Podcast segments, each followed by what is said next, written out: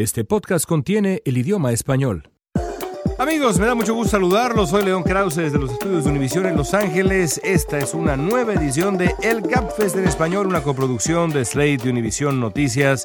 Esta semana estoy con mis colegas de Univisión en Washington, D.C., Janet Rodríguez, ya casi completamente recuperada, y el maestro Fernando Pizarro, que me dicen viene en ánimo pugilístico. ¿Cómo están? Muy bien, gracias. Yo me gusta escuchar tu entusiasmo con que empiezas el, el Gapfest todos los, todas las semanas, León, y contento de estar de vuelta, como siempre. Pues es que la verdad es una gran oportunidad siempre platicar con ustedes, aunque sea a distancia, y compartir con la gran comunidad de podcasteros nuestras, nuestras reflexiones, nuestras ideas, provocaciones y demás. Bueno, y esta semana, como siempre, tenemos muchos temas.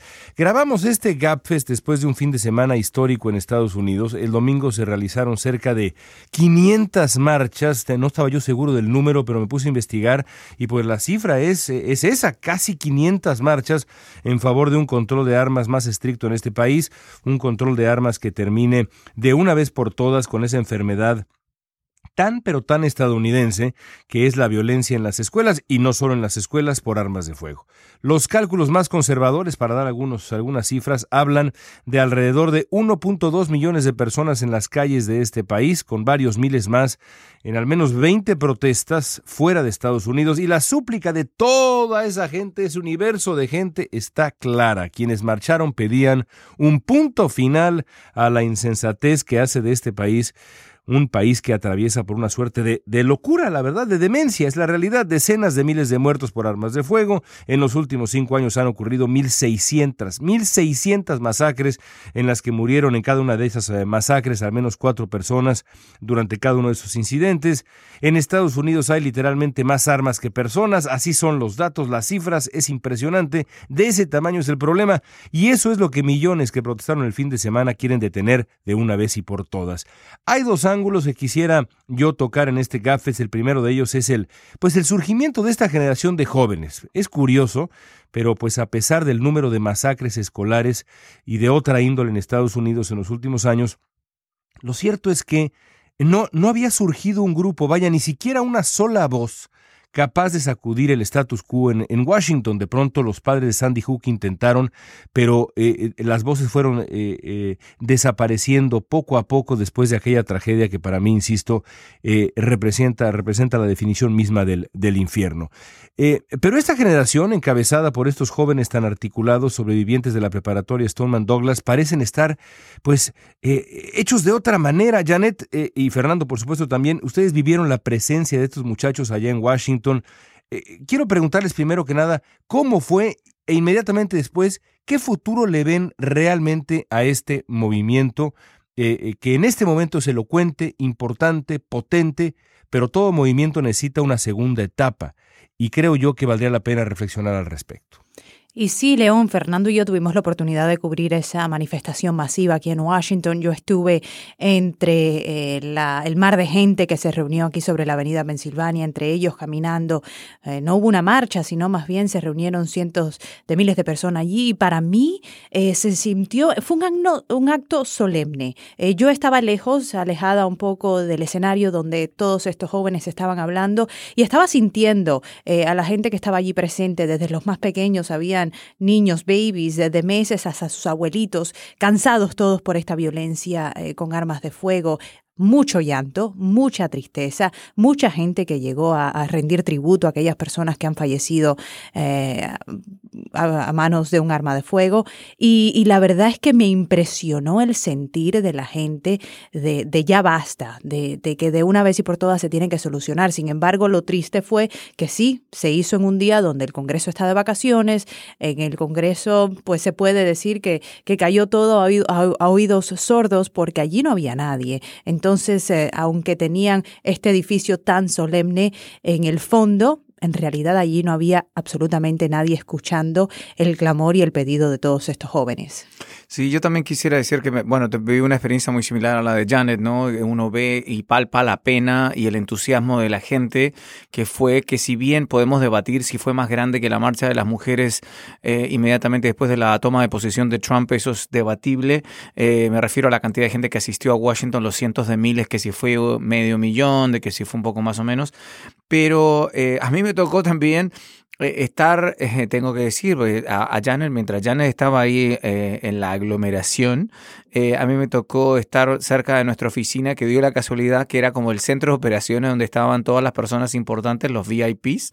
Y bueno, ahí tomándome fotos. ¿Por qué no nos ubicas dónde, dónde está la oficina de Univision? Bueno, claro, el, el, escenario estaba en la tercera con Pensilvania, que está prácticamente al frente del Capitolio, por eso que el Capitolio estaba atrás. La oficina de Univision está prácticamente entre la primera primera y la segunda calle del northwest, del noroeste de la ciudad. Así que estamos literalmente a dos cuadras del escenario. Y ahí en nuestro edificio tocó la casualidad que hay un restaurante que fue el cuartel general donde en la mañana recibieron a todos los niños de Parkland, a los padres de las víctimas. Así que tuve la oportunidad de hablar, por ejemplo, con los papás del chico Joaquín Oliver, el venezolano fallecido, y verlos bastante tocados y emocionados camino a la marcha.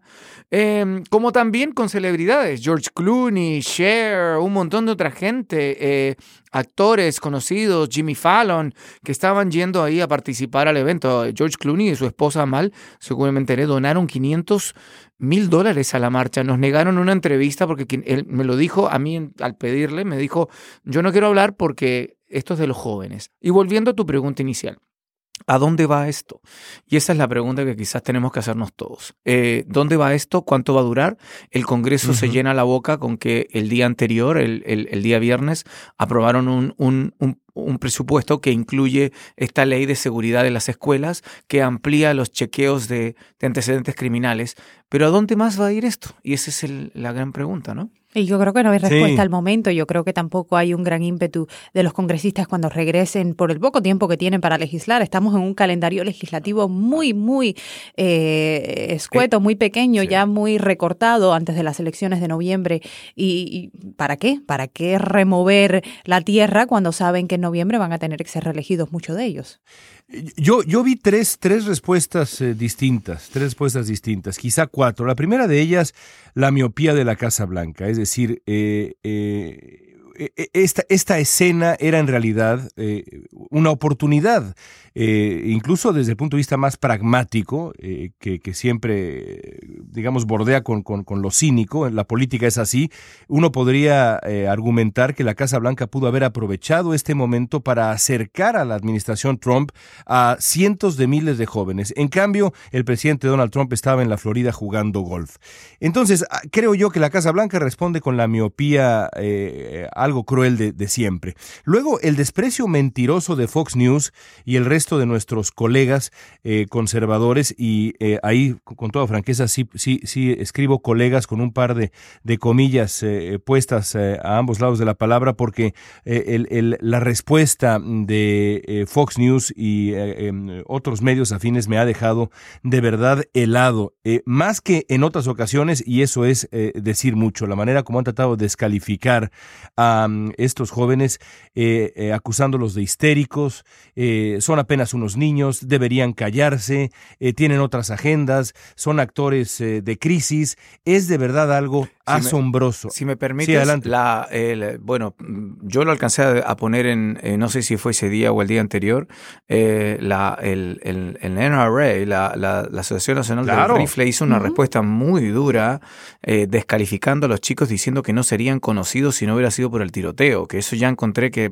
estaba un poquito fuerte, ¿no? Diciendo, bueno, tú te hiciste famoso porque mataron a, a, a, 17 niños en tu escuela. Bueno, bueno, en fin, disculpa por interrumpir. y, no, no, no, al contrario. Y, y, y, además, e, ese mismo tono que mencionas, Fernando, de la, de la NRA, se repite en la eh, sistemática descalificación eh, en redes sociales, que fue, bueno, de la crueldad, insisto, acostumbrada en redes sociales. Eso es a corto plazo. ¿Qué se va a lograr? Yo creo que muy poco. Pero me parece que el debate más interesante es qué se va a lograr a mediano y largo plazo. ¿Qué sigue para este movimiento? Porque lo cierto es que hay muchos otros movimientos a lo largo de la historia, no solamente estadounidense, sino mundial, de jóvenes que encuentran una causa, de pronto eh, eh, provocan una, un auténtico sismo político eh, que, dura, que dura unas semanas, unos meses, y después ese, ese ímpetu se diluye. A mí me gustaría, si yo tuviera frente a mí a Emma González, a estos chicos históricos ya, me gustaría preguntarles qué van a hacer después.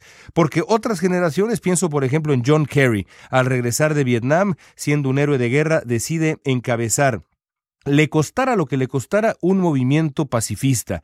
Y esa generación de jóvenes que vivieron Vietnam, que se hartaron de Vietnam, eh, eh, junto con el, el, apoyo de la realidad y del periodismo y demás, lograron que esa guerra absolutamente eh, irracional se terminara.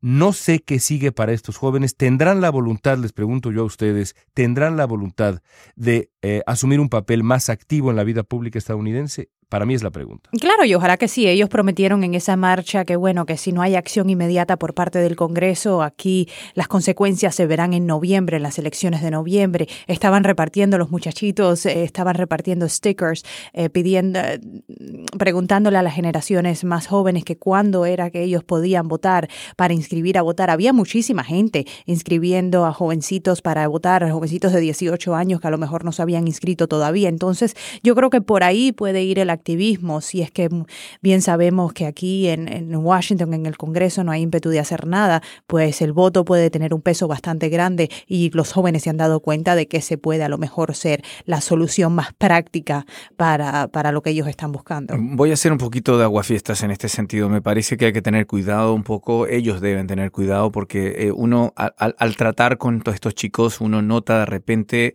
que, que la atención mediática a algunos eh, les empieza a, afectar un poquito. Lo voy a decir de una manera elegante por no decirlo de una manera fea. Eh, sí, lo notas en la forma en que empiezan a interactuar, en la forma en que no quieren dar entrevistas. Eh, se han, bueno, se han convertido en estrellas, lamentablemente por una, por una cosa muy triste, eh, y, tienen ellos una, una meta muy noble. Pero, por ejemplo, me parece que hay una diferencia entre John Kerry, obviamente, como era una persona adulta que le tocó vivir un proceso como una guerra que es más largo, y llegó acá, obviamente, el tipo con unas, con unas metas políticas muy, muy diferentes. Yo sé que es un buen ejemplo, pero estos chicos son muy jóvenes, ese es el tema, ¿no? Entonces, bueno, hay algunos que vamos a ver si es que se conviertan realmente en líderes, y, pero estoy absolutamente de acuerdo contigo en el tema, y yo creo que Janet también, en el tema que esto es muy diferente a Sandy Hook, donde cuando fueron los padres de niñitos muy chicos, aquí son los niños los que sobrevivieron a esto, que sobrevivieron a sus amigos, que los vieron que les dispararon al lado, algo que no ocurrió en Columbine el año 98, 99 creo que fue, eh, y resulta que estamos viendo una experiencia muy diferente. Sí, y, creo que cuando señalas, Fernando, el, efecto que tiene en los jóvenes y los no tan jóvenes la notoriedad, en, ningún sentido, en ningún sentido disminuimos la importancia de esta generación, sino lo contrario, es decir, precisamente porque nos damos cuenta como periodistas lo que hace la pantallita con, personas que de pronto adquieren esta, esta notoriedad, esta celebridad, y lo que hace la pantallita con toda franqueza también con, con, nosotros mismos, con los periodistas, con los colegas que de pronto aparecen en la televisión, es que yo, yo me uno a esa, a esa preocupación y, y de pronto pienso, eh, lograrán sortear estos meses siguientes de enorme, enorme notoriedad eh, estos ataques eh, frecuentes y eh, brutales, insisto, crueles, regreso a esa palabra porque creo que es la palabra precisa, cuando, cuando la imagen de, de, Emma González en las redes sociales es modificada digitalmente para que parezca que está rompiendo una constitución estadounidense y no una diana de tiro, pues eso, eso no es otra cosa más que crueldad. Podrán sobrevivir eso y al mismo tiempo reorientar las baterías para impulsar el voto en, en noviembre y más allá realmente castigar a los políticos conservadores que toman dinero del NRA. Yo eh, tengo mis dudas, pero sin duda alguna estoy absolutamente convencido, Janet, que de, de, esta generación sí depende, sí depende el cambio político en Estados Unidos, em, eh, más allá del asunto demográfico, eh, depende de esta generación. Depende, pero yo creo que la respuesta a la pregunta solo el tiempo la tendrá y tendremos que esperar a ver qué resulta de todo esto. Y en efecto, como dice, como dice Janet Rodríguez, eh, el tiempo, el tiempo dirá y será, si, si no otra cosa, fascinante seguir la evolución de esta, de esta generación. Teníamos todo un debate, se, lo, se los comparto a nuestros podcast escuchas, eh, entre, entre el equipo editorial, pequeño, gran equipo editorial del GAFE, sobre qué, qué, qué hacer como tema siguiente. Algunos de nosotros queríamos eh, de pronto tocar a Stormy Daniels. Bueno, no tocar a Stormy Daniels, pero tocar? Hay mucho donde tocar. yo no Yo creo que más. Él dice que no. es una Él dice que no. Es una joya. dice que no, que no es, una joya eso, ¿no? dice que no es su tipo. Demos por, discutido el tema con esta pequeña sí, con eso ya, lo discutimos. ya lo tocamos.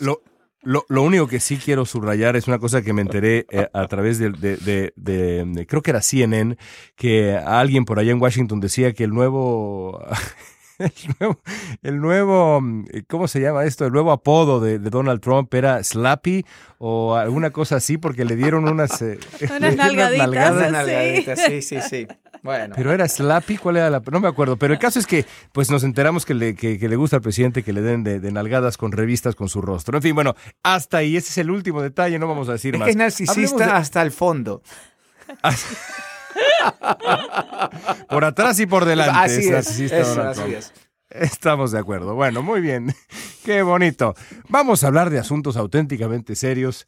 Eh, eh, hace algunas semanas tuvimos aquí, eh, recordarán ustedes, amigos, y, Fernando, Janet también, a mm, Alex Padilla, Alex Padilla, el secretario de Estado del de, el gobierno de California. Y Alex Padilla vino a hablar de muchas cosas, pero vino a hablar sobre todo de una preocupación central, que era para California la posibilidad de que se introdujera en el censo 2020 la famosa pregunta de la ciudadanía, que en el censo se le preguntara a la gente, ¿usted es ciudadano sí o no?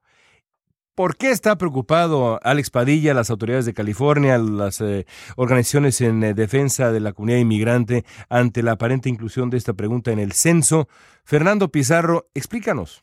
A ver, eh, están preocupados no solo California, sino que varios estados. Eh, California, eh, esta semana cuando el fiscal general Javier Becerra anunció la demanda contra el gobierno federal por este tema, dijo que esperan que otros estados, ya se supone que Nueva York también se, se suma a, a, este esfuerzo de los estados por evitar esta pregunta, que lo más seguro es que no van a tener mucho éxito porque queda poco tiempo, porque ya el gobierno federal está por empezar a imprimir esos formularios que van a, por supuesto, falta mucho, quedan dos años, pero hay que imprimir millones de millones de formularios. ¿Están preocupados por qué? Porque cada 10 años, cuando se realiza el censo nacional, de, de, los resultados de ese censo se distribuyen los eh, distritos congresionales, se distribuyen miles de millones de dólares en fondos que van a los estados según su población. California podría perder, Nueva York, Florida y estamos Texas, estados con muchos inmigrantes, podrían perder asientos congresionales como al contrario que ha sido la tendencia que los han ganado en desmedro de otros estados por el aumento de la población. Y el, miedo es que los inmigrantes, al querer eh, responder por obligación legal al censo tengan miedo a no responder esa pregunta y revelarse como no ciudadanos, cosa que generalmente no ha sido un problema. Ahora, según los datos del, y tengo aquí el memorándum que el Departamento de Comercio le envió al a la oficina del censo que depende de ellos, aunque la recomendación vino del Departamento de Justicia, hay olor a Jeff Sessions en ese tema. Eh, obviamente. ¡Ay, qué horror! Bueno, pues que de ahí vino la recomendación. Entonces. A naftalina.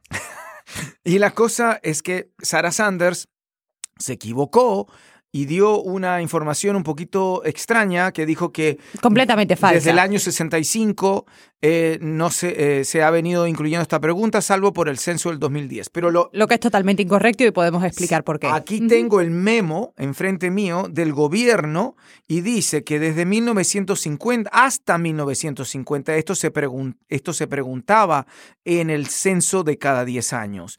Pero desde entonces que no ocurre. Pero el 2000 sí se preguntó, pero en un formulario largo que solo respondieron uno de cada seis hogares en Estados Unidos. El problema está y la confusión que ella puede haber intentado haber dicho por, temas políticos o lo que se llama spin, eh, es que se pregunta eso en un en, otro sondeo del censo que se hace mensual o anualmente que se llama el American Community Survey, que es otro sondeo. Y ahí se ha hecho la pregunta regularmente, pero ese sondeo solamente lo recibe el 2,6% de la población. Una minoría. El sondeo que se manda a todo el mundo no hace esa pregunta desde el año 50. Sarah Sanders cuando se le hizo la pregunta ayer de la sensibilidad y el problema que esto pueda crear eh, en las comunidades hispanas, no solo hispanas, pero en las comunidades minoritarias que no quieran contestar esta pregunta, dijo, bueno, eh, el beneficio es mucho mayor que cualquier sensibilidad. Aquí quieren proteger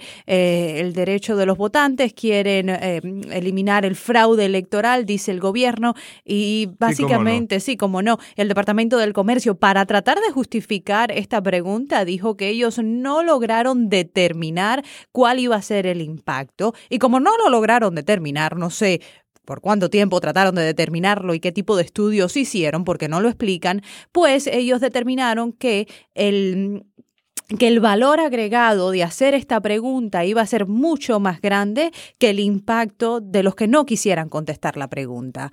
Entonces así se defiende el gobierno hasta el momento de por qué hacer la pregunta y ellos lo que dicen, bueno, que conteste el que quiera, el que no podría, sabemos que no contestar o contestar erróneamente o, de manera falsa el, el, el censo es en contra de la ley, pudiera llevar algunas multas, aunque obviamente nunca que, sepamos nadie ha sido multado por responder, eh, por responder ilegalmente o erróneamente el censo, pero el gobierno así lo dice, si no lo contestan, pues están yendo en contra de la ley. El Departamento de Comercio, si me permites agregar, dice claramente, el memorándum dice que la, la examinación del Departamento de Comercio encontró que existía limitada evidencia de que agregarle una pregunta sobre la ciudadanía disminuiría las, eh, los promedios de respuesta.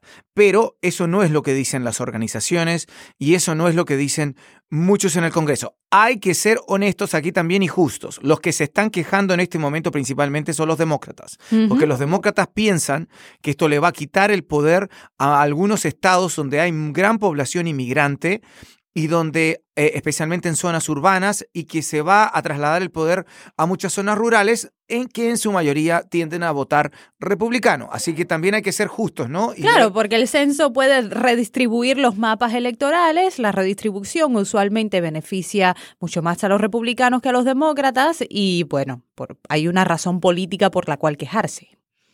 Yo creo que al final este ataque de nativismo, y, es, y creo que es un ángulo que, merecería que tocáramos con más amplitud en, en, una edición siguiente, este, este ataque de nativismo, por supuesto que tiene, me refiero a lo que ha pasado desde el 2016 en Estados Unidos, por supuesto que tiene explicaciones culturales y sociales en cuanto a los votantes, en cuanto a la población que vota el electorado estadounidense, pero cuando uno analiza la conveniencia del nativismo estadounidense en el Partido Republicano tiene que ver, como por cierto, otras instancias mucho, mucho más atrás en la historia estadounidense con otros ataques de nativismo en donde también se intentaba, digamos, limitar el camino a la ciudadanía y, demás, tiene que ver con el temor a que la mayoría de los votantes que se convertirían, o de, o de hoy gente que no vota, que se convertirían en votantes, serían votantes que irían en contra, hipotéticamente, del partido que hoy está en el poder, el Partido Republicano. Es decir, el Partido Republicano quiere evitar que estas zonas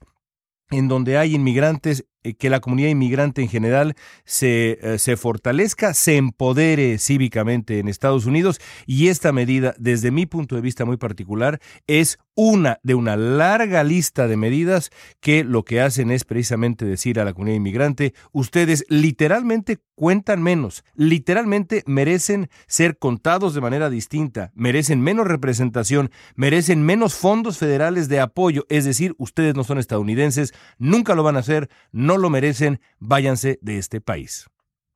¿Estás de acuerdo o exagero, Janet? No estás muy de acuerdo. Échale, échale. No es que no esté de acuerdo. A mí no sé si los republicanos lo han pensado tan a fondo como eso. Eh, yo creo que, finalmente sí es un esfuerzo de este gobierno, un esfuerzo de cambiar el status quo, un esfuerzo de hacer un poquito más difícil la vida del inmigrante de este país, de poner una traba más. Eh, finalmente hay que contestar el censo, la gente lo sabe. ¿Qué pueden hacer? Aquí la gran pregunta es qué van y qué pueden hacer con esta información una vez que se conteste.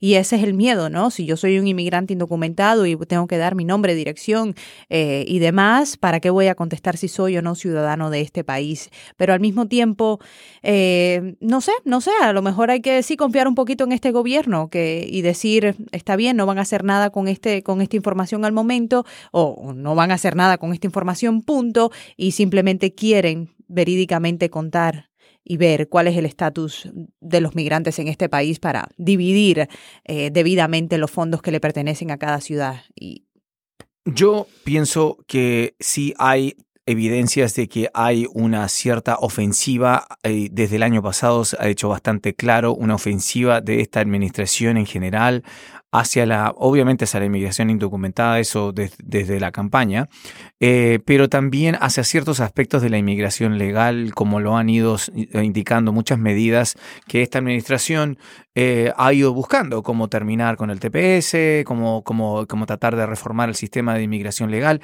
De hecho, en mi brocho de oro vamos a hablar de otro tema que también busca limitar que la gente tenga derecho o pueda acceder fácilmente a una residencia legal. Pero hablando del, del, eh, del censo, lo que esto eh, choca es contra, mira, seamos honestos, las, empresas, las empresas de comunicaciones de medios hispanos, Univisión y Telemundo, hace 10 años, participaron de manera eh, muy fuerte en conjunto con muchas organizaciones para que la gente participara en el censo 2010, de, una, de unas campañas enormes. ¿Y cómo lo vendes ahora? ¿Cómo tú le vendes la idea al inmigrante? Porque esto de, participar en el censo. Esto es un contraste con esa campaña. Decir, bueno, participa, participa, pero bueno, si tienes miedo. Y resulta que, ¿qué pasa con las familias que son mixtas, que tienen ciudadanos y tienen eh, inmigrantes que puedan ser indocumentados? ¿Qué van a hacer eh, dentro de esa dentro de esa, al contestar e, e, ese formulario. Está complicado y es,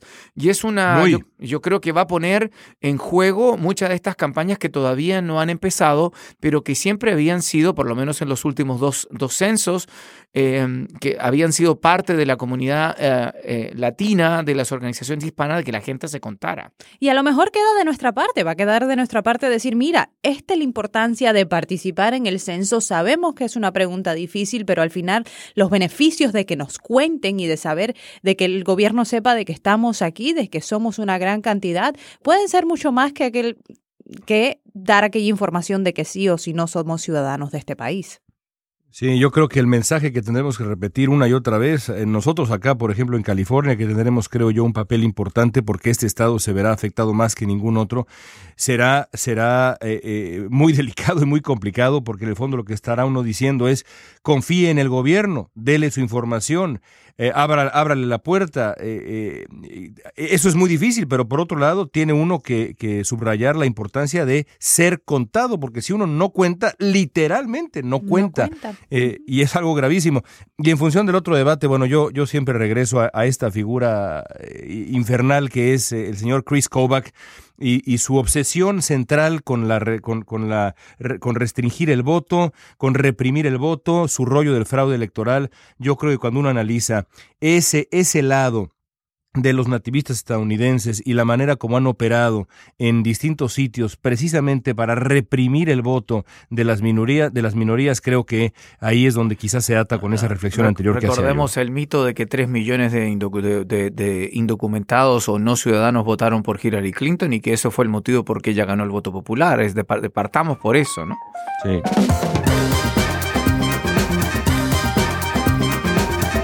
Están ustedes escuchando el GapFest en español. Soy León Krause desde la ciudad de Los Ángeles. Esta semana estoy con Fernando Pizarro y Janet Rodríguez desde la ciudad de Washington, D.C. Vámonos a nuestra entrevista del día de hoy. La charla de hoy va a ser interesante, de verdad, porque nos acompaña Carlos Bravo, regidor. Carlos es una de las voces más lúcidas del análisis histórico y político en México.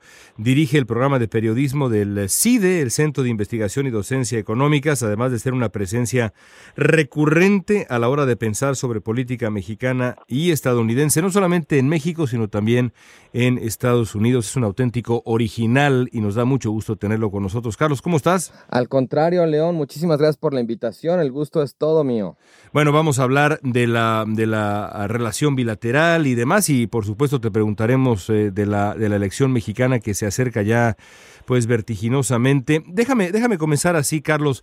han sido años complicados para la relación bilateral, incluso antes de que llegara al, eh, al, escenario Donald Trump. El principio del gobierno de Enrique Peña Nieto no fue sencillo con, em, con el gobierno estadounidense en aquel momento de Barack Obama. el manejo de la embajada en Washington eh, pues fue, desde mi punto de vista, eh, bastante cercano a lo desastroso. Y luego aparece Donald Trump en el escenario y el asunto se complica todavía más. ¿Dónde estamos el, día de hoy, cuando piensas en la relación que por lo demás es absolutamente fundamental entre México y Estados Unidos, ¿dónde estamos el día de hoy? ¿Qué tipo de escenario recibirá el siguiente presidente de México? Bueno, pues mira, me parece muy importante esta, eh, como este preámbulo que haces, que no, no todo era miel sobre hojuelas antes de que llegara Trump. En particular, creo que es muy importante el episodio 1 de cuánto tiempo tomó nombrar un embajador mexicano en Estados Unidos después de que al embajador en funciones lo nombraron ministro de la Suprema Corte de Justicia. Fue sin duda un muy mal mensaje que mandó México, pues en parte de negligencia, en parte de desinterés. Y el otro, bueno, que mencionabas también al principio del sexenio de Peña Nieto, todo el cambio de política en materia de cooperación para la seguridad. El presidente Calderón había sido, digamos, muy cercano, había estado muy preocupado por tener una relación fluida, por entenderse bien con Estados Unidos. Y el presidente Peña Nieto optó por mucha mayor distancia, incluso por cambiar la ventanilla por la que transcurría esa relación. Dicho lo anterior, creo que la palabra que definiría lo que me preguntas sobre cuál es el escenario hacia el que estamos transitando sería incertidumbre. A lo largo de toda la historia de las relaciones entre México y Estados Unidos ha habido casi desde siempre un principio fundamental que ha ordenado la relación, y ese principio es que la prioridad número uno de Estados Unidos respecto a México siempre ha sido la estabilidad que México esté estable, incluso si eso implica que no haya democracia, que haya violaciones de derechos humanos, en fin, que pasen muchas cosas feas y, e impresentables en México, para Estados Unidos la prioridad número uno era que México fuera estable. Eso es exactamente lo que está en entredicho hoy con Donald Trump, porque Donald Trump se ha encargado una y otra vez de, de mandar el mensaje de modos implícitos y de modos explícitos de que la estabilidad de México le tiene sin cuidado. Y eso introduce una enorme incertidumbre en la relación actual y en lo que será el futuro de la relación México-Estados Unidos. Y Carlos, en tu opinión, ¿qué podría devolver esa estabilidad? ¿Qué se necesita ahora sabiendo, ya conociendo cómo conocemos a Donald Trump y sabiendo que en México están pasando por un momento electoral? Eh, a futuro, ¿qué se puede hacer para devolver esta estabilidad? Pues mira, no es que uno quiera sonar pesimista, pero creo que va a tomar mucho tiempo, porque incluso si ocurriera un escenario en el cual eh, Donald Trump perdiera la mayoría en el Congreso, eh, fuera, eh, digamos, sujeto a un juicio político o no se religiera, lo que Trump ha hecho ha sido muy disruptivo de la relación, porque Donald Trump ha convertido a México en un chivo expiatorio de la política doméstica en Estados Unidos, ¿no? Todo el tema del muro, el tema de la criminalidad, de los migrantes, de las deportaciones, se ha mostrado, digamos, de un modo que es muy triste y muy preocupante, muy efectivo en términos electorales, ¿no? O sea, hay una base social del trompismo que responde bien a la agitación del sentimiento antimexicano, del sentimiento antiinmigrante, que está entusiasmada frente al símbolo eh, del muro. Y todo eso difícilmente se va a ir nada más, digamos, porque Trump se modere o Trump desaparezca. La incertidumbre que ha introducido Trump en la elección no es un fenómeno pasajero, por lo menos en el, en el mediano plazo llegó para quedarse. Lo que se puede hacer es tratar de mitigarlo, eh, tratar de contenerlo, hacer control de daños. Creo que una de las estrategias más efectivas que ha seguido México justo en ese sentido ha sido tratar de que el tema, por ejemplo, del Tratado de Libre Comercio o el tema de las deportaciones se conviertan en temas de política doméstica en Estados Unidos, que no sean temas de la relación bilateral, porque es claro que Donald Trump no ve a México como un interlocutor, digamos, parejo, de igual a igual. Entonces, cuando hay aliados de, la causa, de las causas mexicanas en Estados Unidos, sea por principio, sea por interés, esos aliados se han convertido de alguna manera en voceros o en cabilderos mucho más efectivos de esa causa que el propio gobierno mexicano. Mira, eh, Carlos, eh, yo vi una, una encuesta hoy eh, que me dejó bastante, me sorprendió porque no había visto cifras, obviamente no sigo la elección de cerca de México como la sigue quizás León y la, la, vives tú día a día, obviamente, toda la campaña, pero vi un 40% de las preferencias por Andrés Manuel López Obrador y con una fuerte diferencia sobre los que le siguen. Em, ¿Es así como lo ves en este momento y cuánta influencia tiene? ¿Es esto más que nada un rechazo al PRI o también en conjunto un rechazo hacia un discurso como el que de lo que estábamos hablando recién, obviamente, de, cómo Trump ha, eh, ha, influido eh, en, la, en el debate político mexicano? Antes del proceso electoral, había de alguna manera la hipótesis de que nos acercábamos a una, una elección de tres tercios donde el voto iba a estar muy parejo, muy dividido, un tercio para cada uno. Y lo que nos estamos encontrando es que más que una elección a tres tercios, lo que tenemos enfrente es una elección de tres pisos. El primer piso lo ocupa en solitario Andrés Manuel López Obrador. El segundo piso se lo están disputando José Antonio Mid eh, y Ricardo Anaya. Y el tercer piso, muy al fondo, Está ahorita, pues parece que solo será Margarita Zavala de candidata independiente. Antes había otros dos que finalmente ya no lograron llegar a la boleta. Ese es en efecto el escenario que se vislumbra en este momento. Ahora, ¿cuál es la razón por la cual López Obrador va, eh, digamos, lleva tanta ventaja? Mira, creo que en primer lugar, como ya lo señalabas, es un eh, reflejo de eh, la mala evaluación que hace el público mexicano del sexenio de Enrique Peña Nieto, en particular respecto a tres temas. Uno, la corrupción. Nunca ha habido tantos escándalos de corrupción en México como ahora, lo cual no significa necesariamente que ahora haya más corrupción que en otros momentos, ¿no? Ahora nos estamos enterando mucho más. Antes, pues ni siquiera se hacía mucha investigación al respecto. Pero el tema de la corrupción se ha convertido, diríamos, como en el coco del gobierno de Peña Nieto. El segundo, desde luego, el recrudecimiento de la violencia. Después de que hacia finales del sexenio de Felipe Calderón y principios del sexenio de Enrique Peña Nieto, parecía por fin que la curva de homicidios empezaba a ceder y empezaba a bajar otra vez a partir de la segunda mitad del sexenio Enrique Peña Nieto, estamos viendo que la curva cambia de sentido y vuelve a subir. Eh, según varios indicadores, 2017 ha sido el año más violento del que tenemos registro, digamos, en la historia reciente de México. Todos los días, al igual que los escándalos de corrupción, nos enteramos pues de ejecuciones, de desapariciones, se encuentran narcofosas, es un, es un paisaje bastante triste, bastante tétrico y preocupante. Y pues Enrique Peña Nieto, aunque nunca fue tan activo en hacer suyo el tema de la guerra contra el crimen organizado como Felipe Calderón, pues después de ya prácticamente seis años en el gobierno, pues el tema ya es suyo, también esta es su guerra y también es esto, esta es una violencia para la cual él tampoco supo encontrar solución. Y el tercer tema, sin duda, también es la economía. Eh, el, crecimiento económico, pues muy insatisfactorio, digamos, de niveles muy mediocres, y el hecho de que eh, pues la pobreza, si bien no ha aumentado garrafalmente, pues tampoco ha disminuido, ¿no? Las diferencias a lo largo de este sexenio son más bien marginales, casi te diría circunstanciales. Entonces, entre la corrupción, la violencia y la decepción con la economía, pues el electorado está muy enojado con este gobierno. En las campañas anteriores de 2006 y 2012, eh, yo te diría que el sentimiento predominante en particular respecto a Andrés Manuel López Obrador era el miedo.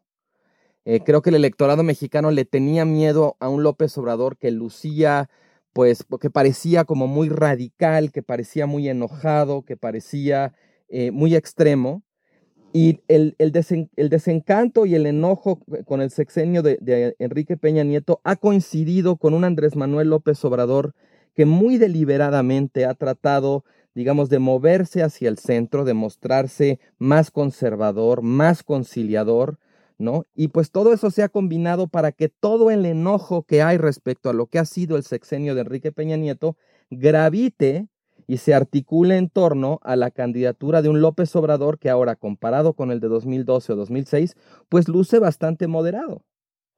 Déjame, déjame preguntarte, Carlos, eh, la, diferencia que, que, marcas eh, eh, entre López Obrador y el, y el, resto, digamos, de los candidatos a la presidencia de México, los otros tres candidatos que estarán en la en la boleta es, es considerable. Eh, hace, hace quizá algunas semanas, eh, ya sea en este podcast o en, eh, en, mi podcast personal, Epicentro, decía yo que en la elección del 2012 el propio López Obrador logró restarle 14 puntos, 14 puntos en tres meses y fracción a Enrique Peña Nieto. Aún así perdió por 6 puntos López Obrador porque en febrero, marzo le sacaba 20 puntos de ventaja el que al final resultó el candidato ganador Peña Nieto a López Obrador, pero bueno, 14 puntos es, eh, pues es realmente una cantidad muy considerable.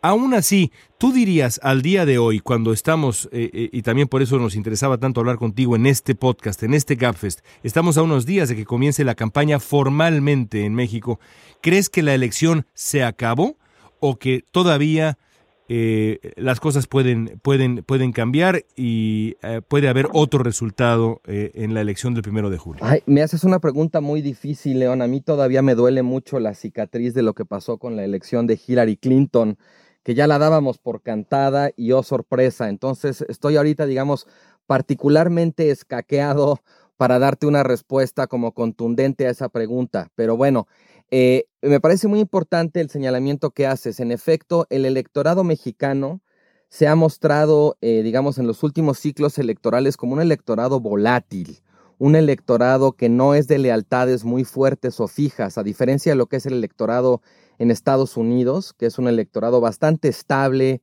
en términos de sus preferencias. Si uno observa lo que ha sido la historia electoral de la democracia mexicana, pues la, mayor parte del electorado, o al menos una porción significativa, cambia de partido de acuerdo con las circunstancias. En ese sentido, sabemos desde luego que las campañas electorales en México sí pueden hacer mucha diferencia. Eh, no solamente, digamos, está el caso del 2006, donde Felipe Calderón, eh, digamos, una figura en ese momento no tan conocida, sin tanta relevancia nacional, finalmente logró ganarle a Andrés Manuel López Obrador, que era el claro puntero y claro favorito. En 2012, como anotabas, Andrés Manuel López Obrador habrá perdido la elección, pero en términos del desempeño que tuvo en la, eh, digamos, eh, durante la campaña, él ganó en términos del crecimiento que tuvo estaba en un lejano tercer lugar y acabó en un más o menos cercano segundo. ¿Eso quiere decir que la elección mexicana está en el aire todavía? Bueno, hasta cierto punto sí. Lo que pasa es que se antoja particularmente difícil en este momento que los candidatos que van en segundo o tercer lugar pudieran darle alcance. Sobre todo hace poco veía una encuesta en la que le preguntan a, los, a las personas. ¿Por quién piensan votar y si ya se sienten seguros de su voto o no? El candidato que tenía el mayor porcentaje de votos seguro en esa pregunta era Andrés Manuel López Obrador, con cerca del 40-45%, y tanto Ricardo Anaya como José Antonio Meade no pasaban en términos de seguridad del voto del 20%. Entonces, no es solamente que López Obrador esté al frente, sino además que parece ya haber consolidado, digamos, un voto leal o un voto duro, pues que va a ser muy difícil para los otros candidatos rascarle de ahí. A estas alturas no se trata nada más de convencer a los indecisos, sino de quitarle electores a los otros candidatos. En esa medida a mí me parece complicado que las personas que ya decidieron su voto por López Obrador estén dispuestos a dárselo, por ejemplo, a José Antonio Mido o a Ricardo Anaya. Habrá un porcentaje que sí, pero en principio lo veo, digamos, complicado. Carlos, por estos días aquí en Estados Unidos el presidente ahora ha empezado a sugerir que el Pentágono, el presupuesto de defensa de este país, sea el que, el que pague por el dichoso muro fronterizo con México. ¿Se habla eh, del muro en la campaña electoral de México? Se habla muy poco, no solamente del muro, sino de Trump en general.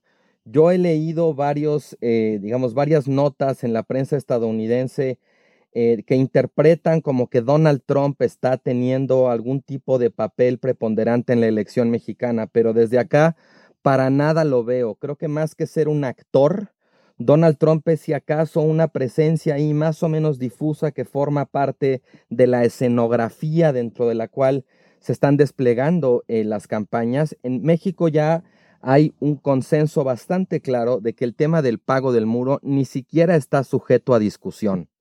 México ya dijo que no va a pagar por, por, el, por el muro y además, bueno, sí se sabe que el presidente Peña Nieto ha sido en eso bastante claro ya con el presidente Trump.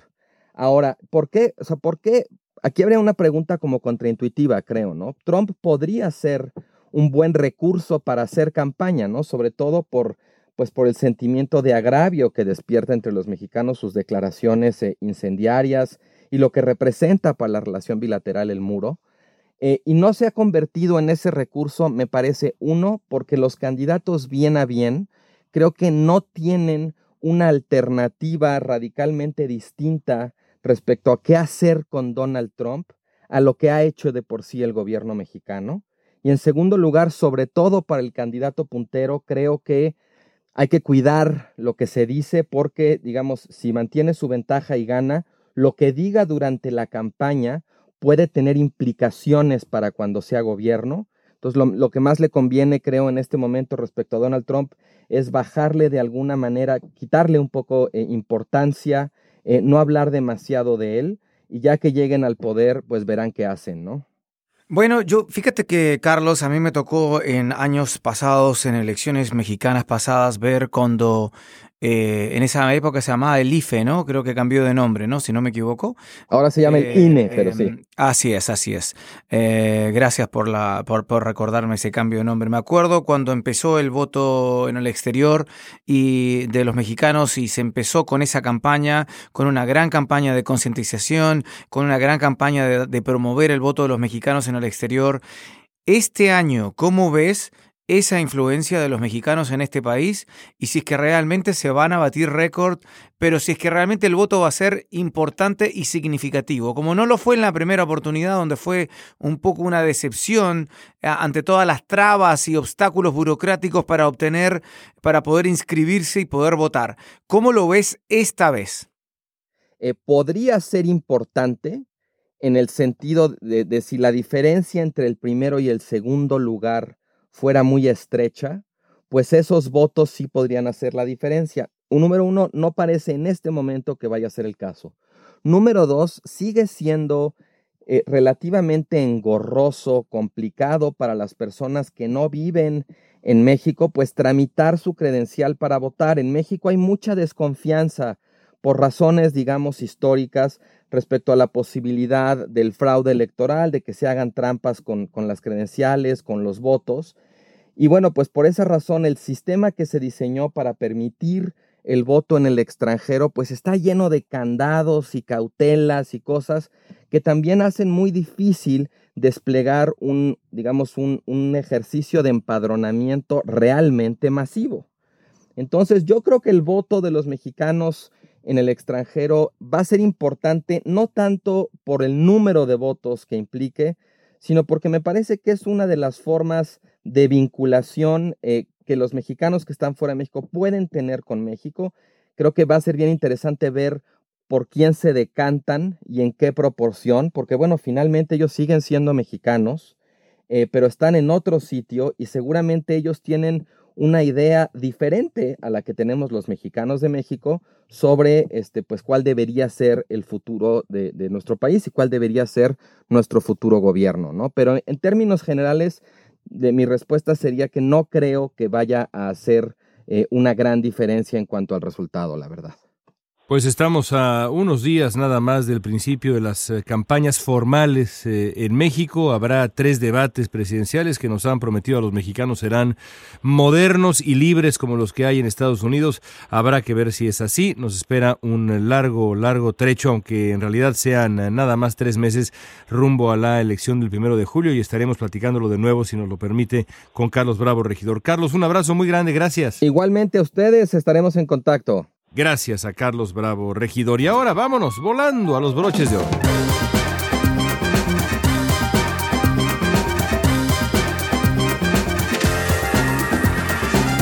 Pues ahí está el horizonte no solamente de la relación bilateral entre México y Estados Unidos, eh, sino también la elección presidencial mexicana, que ya está realmente muy, pero muy cerca el primero de julio y será pues eh, definitiva yo creo que más definitiva que otras elecciones presidenciales en México que ocurren cada seis años, así que bueno, no es, no es cualquier cosa, no es como en Estados Unidos que ocurren cada cuatro años y de esos cuatro años, pues la verdad es que solamente dos y medio porque luego comienza el ciclo electoral y demás. Bueno, gracias a Carlos Bravo, regidor de nuevo. Vámonos rápidamente a nuestros broches de oro. Maestro Fernando Pizarro, le toca comenzar el día de hoy. Yo creo que el mío es más como broche de lata, ¿ah? eh, porque de oro no, no sé. Eh, quizás, como, como dice el refrán, no todo lo que brilla es oro. Eh, hablando un poco de lo que estábamos platicando anteriormente en el programa, de, de, bueno, de esta como ofensiva, una serie de medidas que la administración Trump sigue tomando en contra de a veces de la inmigración legal como maneras de limitarla, se reveló esta semana que, em, que, el Departamento de Seguridad Nacional está por proponer, en una fecha todavía sin determinar, eh, un plan eh, para hacer aún más complicado el acceso de inmigrantes legales eh, o personas que tengan visa y que estén tratando de ajustar estatus a una, una, residencia permanente, es decir, a una green card o tarjeta verde.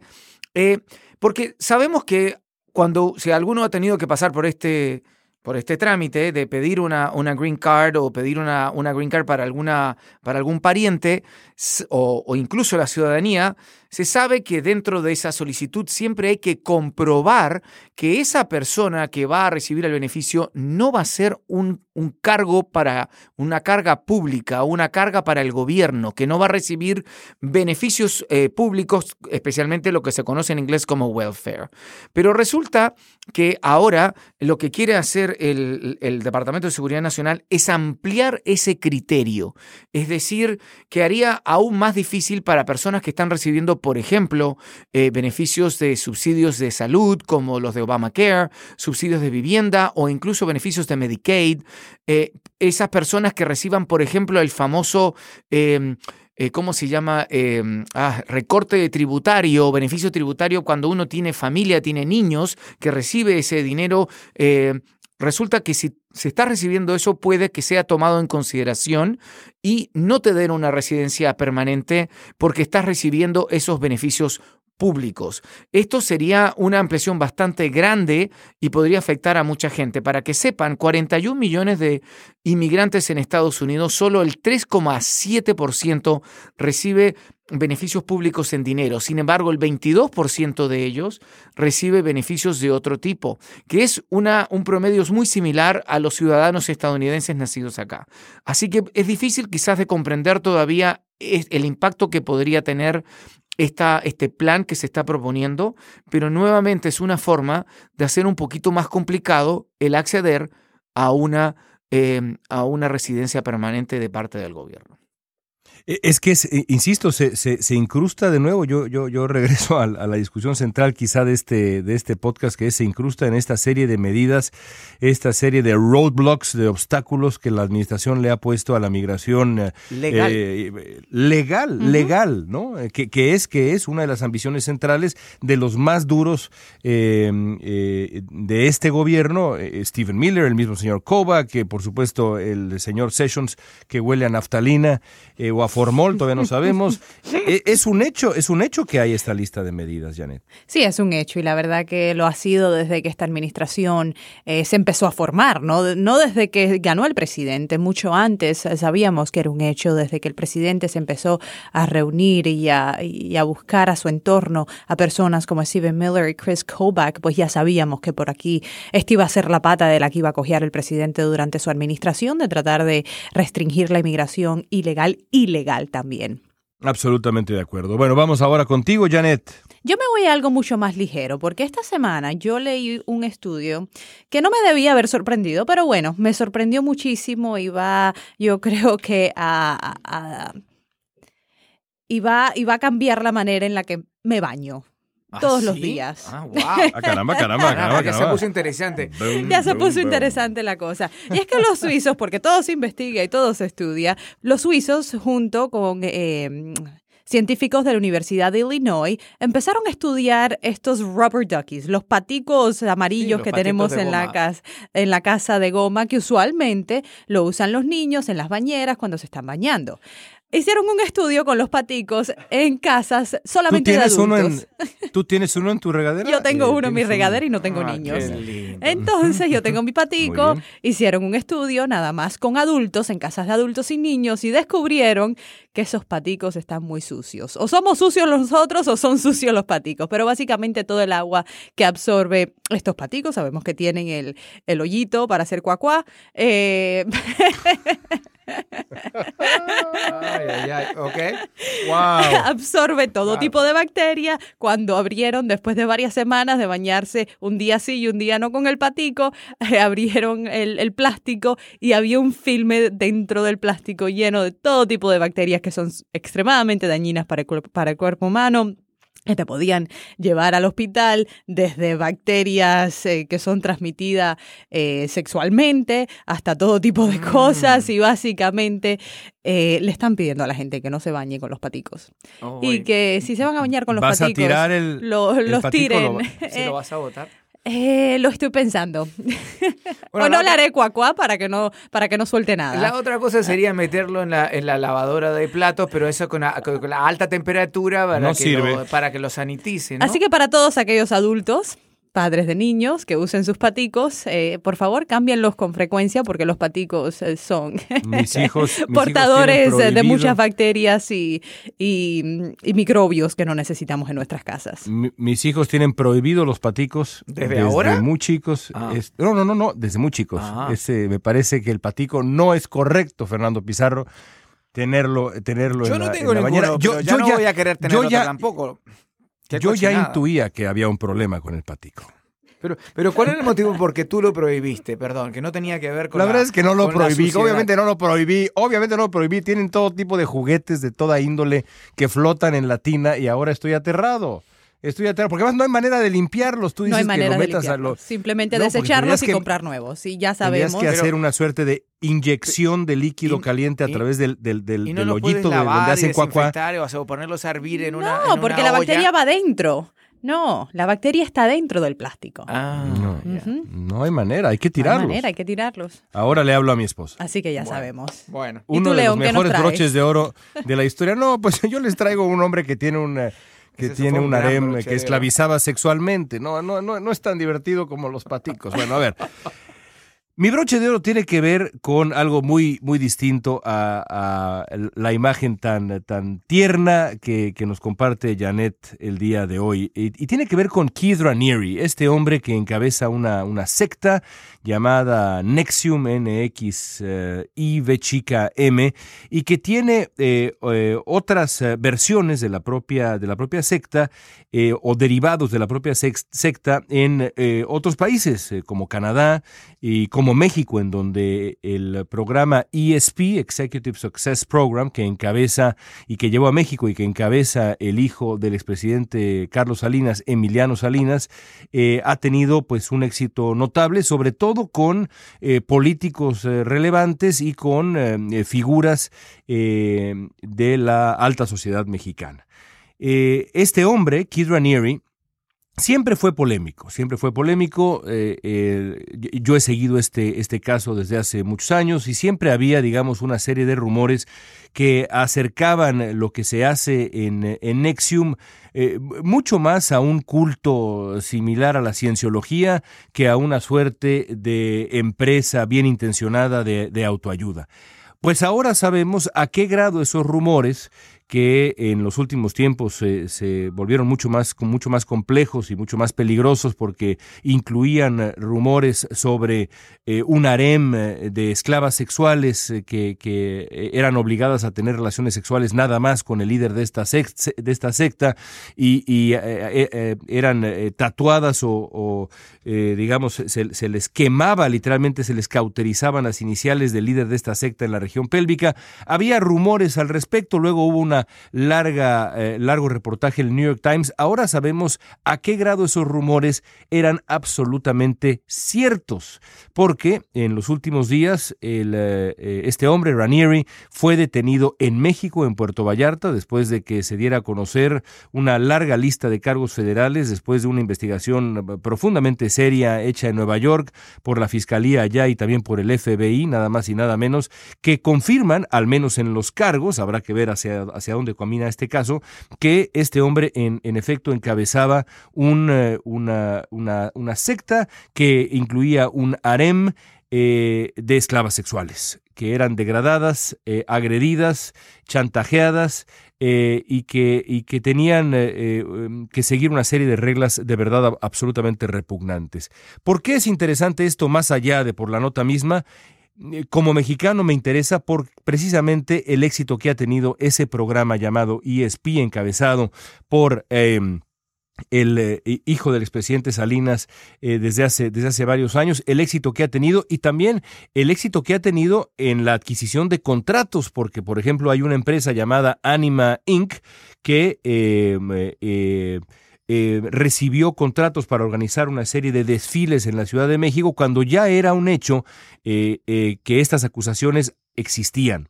Eh, esos contratos fueron otorgados por el gobierno federal y, resulta que eh, los familiares del secretario de Turismo de México están involucrados en este, en este programa. Es decir, hay una historia que merece no nada más un broche de oro, sino eh, una, una serie larga de reportajes, reportajes que por cierto no se han hecho y también nos habla mucho de la realidad latinoamericana y no se han hecho quizá por precisamente el calibre de poder que ejercen los hijos de los poderosos y los poderosos mismos todavía en eh, países como México. Lo cierto es que Kid Ranieri va rumbo a Estados Unidos, va rumbo a Brooklyn, donde va a enfrentar eh, una larga lista de cargos federales de enorme, enorme gravedad. Ahí está este caso que es, para mí, un escándalo que eh, traspasa las fronteras entre Estados Unidos y México. En fin. A mí no me deja de sorprender la cantidad de gente que termina cayendo en estas cosas. Yo nunca lo puedo creer.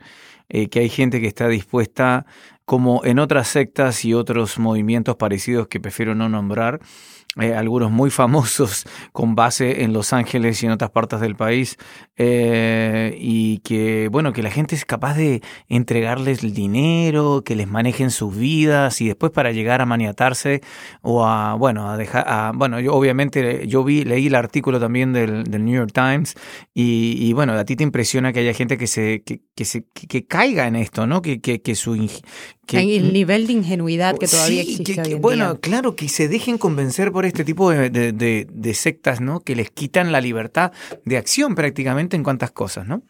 Sí, y, las, eh, eh, la, las respuestas de, de sus eh, seguidores en, en, México por lo pronto han sido dudar, por supuesto, de las acusaciones, tratar de defenderlo y, y, por otro lado tratar de pasar la página y decir, bueno, la verdad es que no era tan importante este hombre que ha sido nuestro guía, nuestro Mesías prácticamente, cuyas enseñanzas seguimos casi como una suerte de texto sagrado, no era tan importante. A mí me ha recordado mucho otro, otro, otro escándalo parecido y brutal en su momento de los legionarios de Cristo, que también cuando se supo que las acusaciones contra Marcial Maciel eran eh, eh, absolutamente un hecho y eran, eran absolutamente comprobables, también trataron de pasar la página, yo le diría a los seguidores de Kid Ranieri, como se lo dije alguna vez a los seguidores de Marcial Maciel en su momento, no se puede pasar la página cuando la persona responsable de estos hechos repugnantes es el libro entero.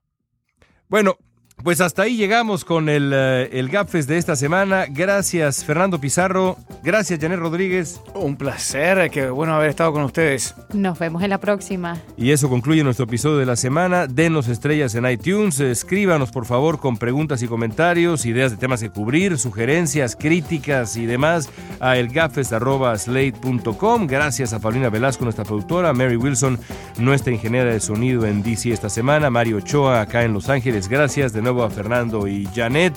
Les agradecemos muchísimo. Esta semana grabamos también un segmento más largo en inglés para todos ustedes. Si es que les interesa eh, entrarle por ahí a El Gapfest. La próxima semana regresamos con mucho más. Soy León Krause desde Los Ángeles. Hasta la próxima.